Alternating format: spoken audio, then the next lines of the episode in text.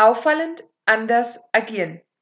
Schön, dass du reinhörst zu meinem Podcast. Mein Name ist Nadine Esterle. Ich bin Gründerin der Adlerschmiede und mein Ziel ist es, deine Außenwirkungen auf ein nächstes Level zu heben, dass du durch dein Auftreten die Wirkung erzielst, die du willst. Schon mal was von Präsentorik gehört? Präsentorik ist quasi die Gesamtheit der Rhetorik, die Wirkung und der Aufbau von der Präsentation. Es geht dabei um vier Schwerpunkte. Erstens um die Präsenz, zweitens die Prägnanz, drittens die Beziehung und viertens die Botschaft. Alles zusammen bildet die Präsentorik, quasi das Gerüst einer sprachlich, inhaltlich und natürlich nicht zuletzt darstellerisch optimal geschliffenen Präsentation. Anders gesagt, alles, was eine gute Präsentation ausmacht. Jetzt stell dir mal folgendes Bild vor. Im alten Rom oder bei den Griechen gab es doch solche Gebäude mit diesen riesigen, imposanten Säulen. Diese Säulen standen dann auf einem stabilen Fundament und obendrauf war wie so ein Dach. Kannst du das ungefähr vorstellen? Okay. Angenommen, die vier Punkte von vorhin, also die Präsenz, Prägnanz, Beziehung und Botschaft, stellen die Säulen dar. Dein Fachwissen, das Fundament von dem Ganzen und das Dach selbst ist in dem Fall die Präsentorik. Wackelt jetzt eine der vier Säulen, stützt dein Bauwerk nicht wirklich ein. Jedoch wird es instabil. Umso wichtiger ist also, alle vier Bereiche mal etwas genauer unter die Lupe zu nehmen.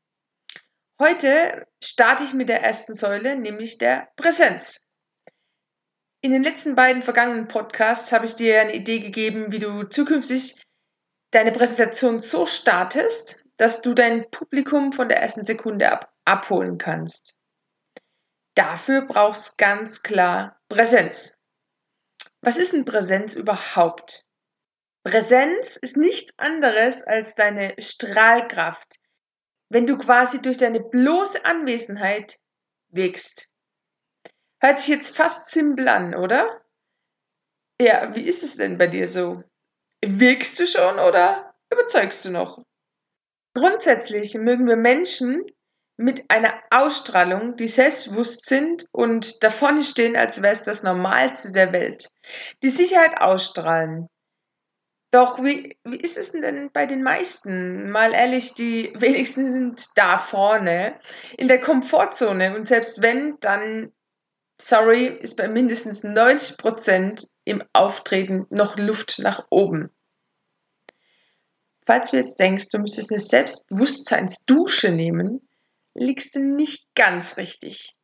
Gut verkehrt ist es sicher nicht, sich mit diesem Thema, nämlich dem Thema Selbstbewusstsein, zu befassen. Doch hier geht es jetzt erstmal vorwiegend um deine Authentizität und Natürlichkeit. Kurzum, um deine Echtheit. Alles weitere ergibt sich beinahe von selbst. Warum ist die Echtheit so wichtig? Wie bei der Einleitung auch schon erwähnt, wir Menschen mögen es, uns mit anderen zu verbinden. Und das gelingt uns nun mal am ehesten, wenn wir echt sind. Wenn wir etwas von uns preisgeben, wenn quasi unsere ach so professionelle Fassade bröckelt. Gut, natürlich nicht so, dass wir das Gesicht oder unsere Position verlieren, aber so, dass wir menschlich wirken, nahbar. Wenn du also nervös bist vor einer Präsentation oder während der Präsentation oder wenn gerade mal was schiefgegangen ist, dann benenn die Dinge. Nichts ist schlimmer, als das Publikum im Dunkeln zu lassen.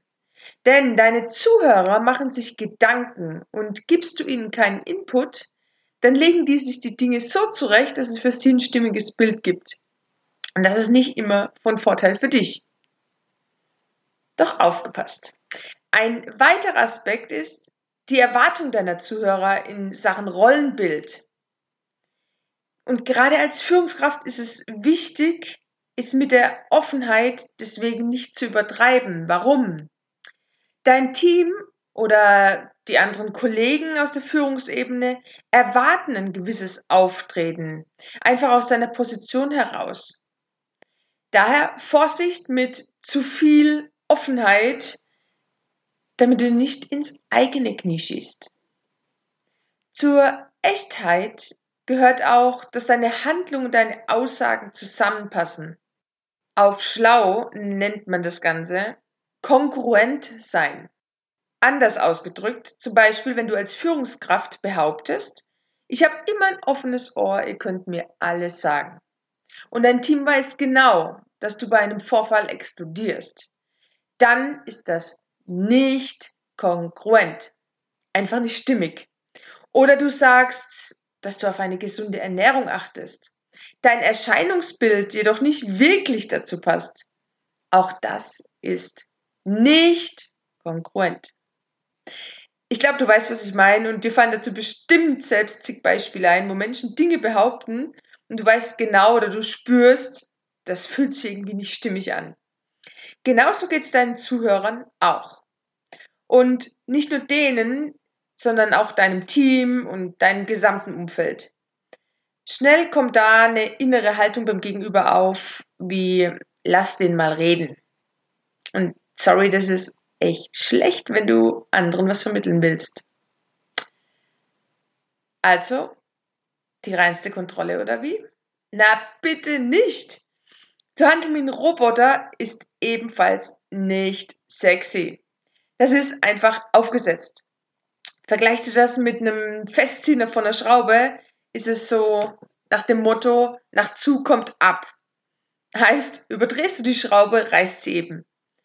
Und so ist es auch, wenn du anfängst, dich nur noch zu kontrollieren, dann erreichst du genau das Gegenteil von Aufmerksamkeit und Strahlkraft. Also merk dir, selbst jede Stärke wird durch Übertreibung zur Schwäche. Mit der Präsenz ist es genauso wie mit der Sonne. In den Sonnenaufgang oder den Sonnenuntergang zu schauen, ist ja mega. Stimmst du mir zu? Wenn du aber gegen Mittag in die strahlende Sonne schaust, hältst es kaum aus. Auch hier stimmt der Spruch wieder alles mit Maß und Ziel. Persönliche Präsenz erreichst du, indem du dich selbst 100% und damit meine ich wirklich 100% auf das konzentrierst, was du gerade tust. Deine Zuhörer oder Gesprächspartner spüren, wenn du gedanklich abschweifst. Ego, wie so oft fängt es bei dir selbst an. Präsent für sich selbst zu sein bedeutet, sich zu kennen. Sich reflektieren zum Beispiel zu ergründen, warum du die Gefühle bei der Aussage hast, was dabei in dir vorgeht und wie du reagieren könntest. Um sich selbst besser zu kennen und zu verstehen, gibt es viele Wege. Einer kann zum Beispiel in letzter Zeit ja beinahe überall empfohlen, die Meditation sein. Doch ich finde, so weit musste gar nicht gehen. Als erster Schritt hilft es auch einfach nur mal, sich die Zeit zu nehmen, über eine Situation nachzudenken. Sich vielleicht mal mit einem Zettel und einem Stift rauszusetzen, rauszugehen, Handy aus und Raum geben zum Denken. Und wenn doch mal von dir ad hoc eine Antwort oder eine Reaktion verlangt wird, aus deiner Präsentation heraus oder aus dem Gespräch heraus, dann nimm dir das Recht und fordere die Zeit zum Nachdenken ein. Indem du zum Beispiel sagst, interessanter Einwurf, bevor ich mich dazu äußere, möchte ich mir aber noch einen genaueren Überblick verschaffen. Sprechen Sie mich doch einfach nochmal in XY darauf an. Oder, gute Frage, lassen Sie mich mal kurz überlegen. Du hast jedes Recht, dir diese Zeit zu nehmen. Und zudem behältst du so deine Echtheit, was dein Gesicht, ohne jemand vorschnell vor den Kopf zu stoßen oder eine überstürzte Aussage zu treffen. Um präsent zu wirken, bedarf es auch einer gewissen Dynamik bei der Präsentation.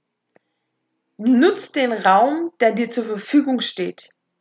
Wenn du jetzt eher der Typ bist, der Wurzeln schlägt bei einer Präsentation, dann gibt es eine großartige Methode, nämlich Bodenanker. Was ist das? Ist eine Technik und dazu gibt es die Formatmethode.